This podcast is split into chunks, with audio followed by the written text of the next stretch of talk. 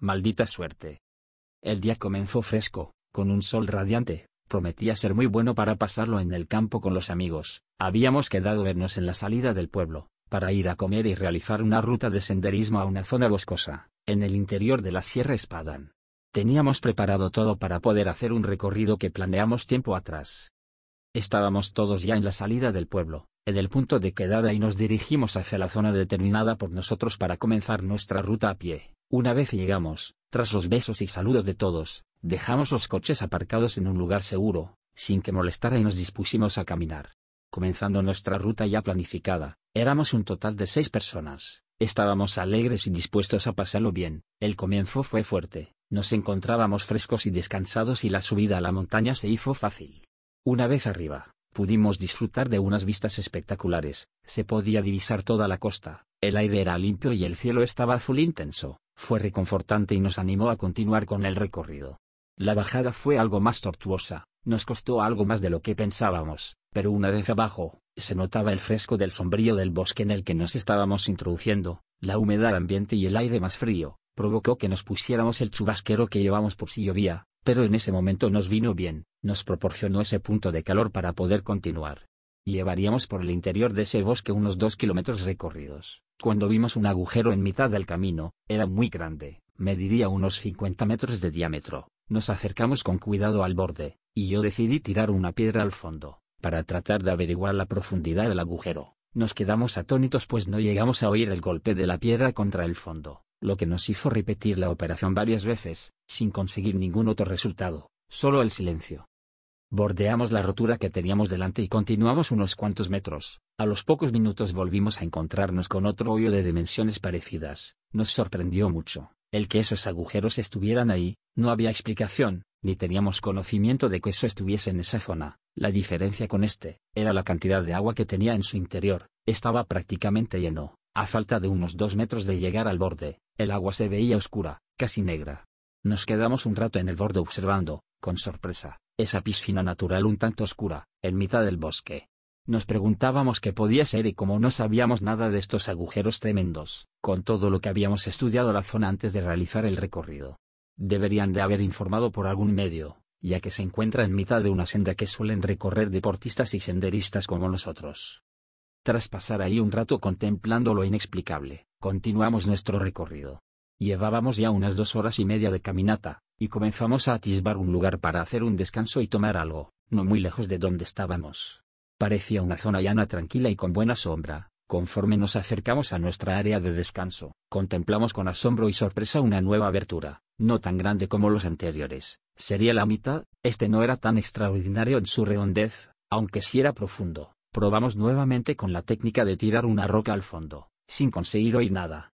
Como el cansancio nos abrazaba decidimos parar ahí mismo, cerca del foso a unos 200 metros.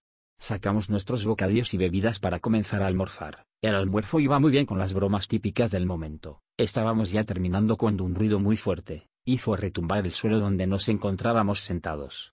Nos levantamos del suelo como por un resorte, dando un salto y mirándonos a la cara todos, sorprendidos y abrumados por el sonido tan espectacular que acabamos de oír. Decidimos acercarnos al foso, para tratar de averiguar si era de ahí, de donde procedía el sonido. Al acercarnos pudimos comprobar que el foso tenía las dimensiones como los otros, se acababa de hacer más grande, mientras nosotros almorzábamos. Esta situación nos provocó cierto pánico y terror, pues nos podía haber pasado cuando estábamos en el borde pocos minutos antes. La decisión fue unánime, nos volvíamos a por los coches y nos largábamos de ese lugar, no nos parecía seguro permanecer por la zona con tantos fosos pensando que alguno podía producirse delante de nosotros y llevarnos al fondo.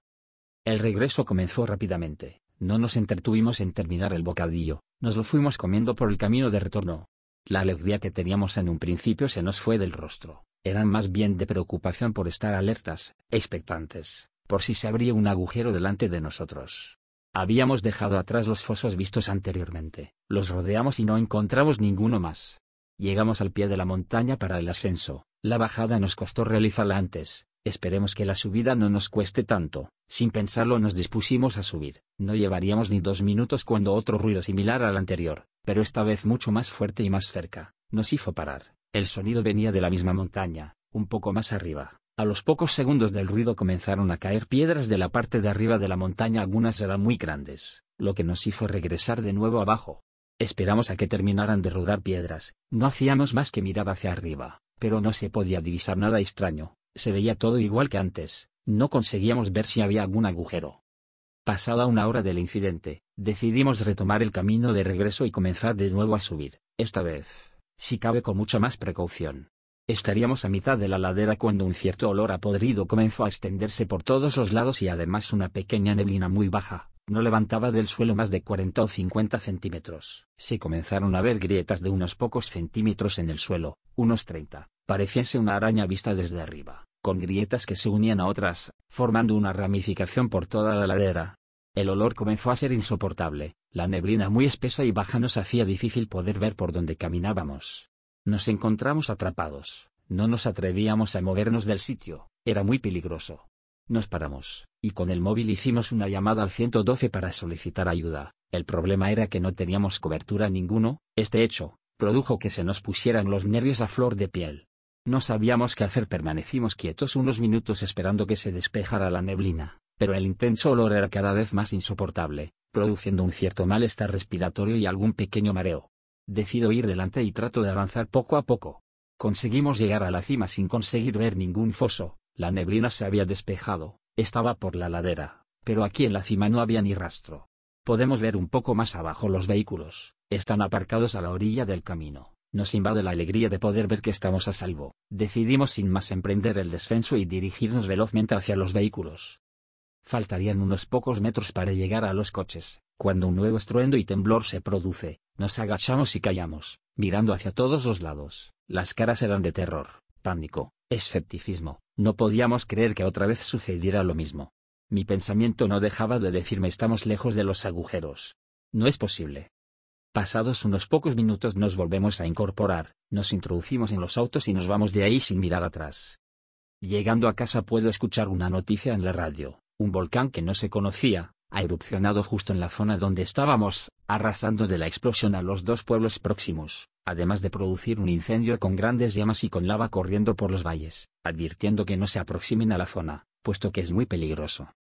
La suerte ese día nos sonrió, y nos llevó por el camino de la salvación, a pesar de mi tremendo horror, pensar que hace tan solo unas horas, estábamos de senderismo por la misma boca del volcán. Hablamos todos los amigos del incidente, éramos todos del mismo pueblo, queríamos quedar en un bar para hablar de lo ocurrido y de la suerte que habíamos tenido. Todos de acuerdo quedamos en el bar de la carretera de salida del pueblo, donde se toman unos cafés estupendos y hay sitio para todos. Una vez ahí todos reunidos, se nos veía las caras de felicidad y nerviosismo, al mismo tiempo, era una situación muy inesperada lo que nos había ocurrido. Entablamos conversaciones por grupos de dos, comentando el miedo y la suerte, entre risas nerviosas. Una vez más calmados y ya en la seguridad que nos proporcionaba el estar lejos del peligro, comenzamos a relajarnos y a distendernos con risas más suavizadas, pensando en nuestra próxima aventura. Éramos felices por la suerte tan buena que habíamos tenido. Por lo que se pudo saber el volcán explotó por segunda ocasión, esta vez la explosión fue de dimensiones bíblicas, lanzando piedras junto con magma y residuos a más de 35 kilómetros de altura, llegando a pueblos costeros como en el que se encontraban estos amigos. Uno de estos proyectiles alcanzó un bar a las afueras del pueblo arrasando por completo la zona y todos los que ahí se encontraban, entre ellos los protagonistas de la historia. Carlos Nieto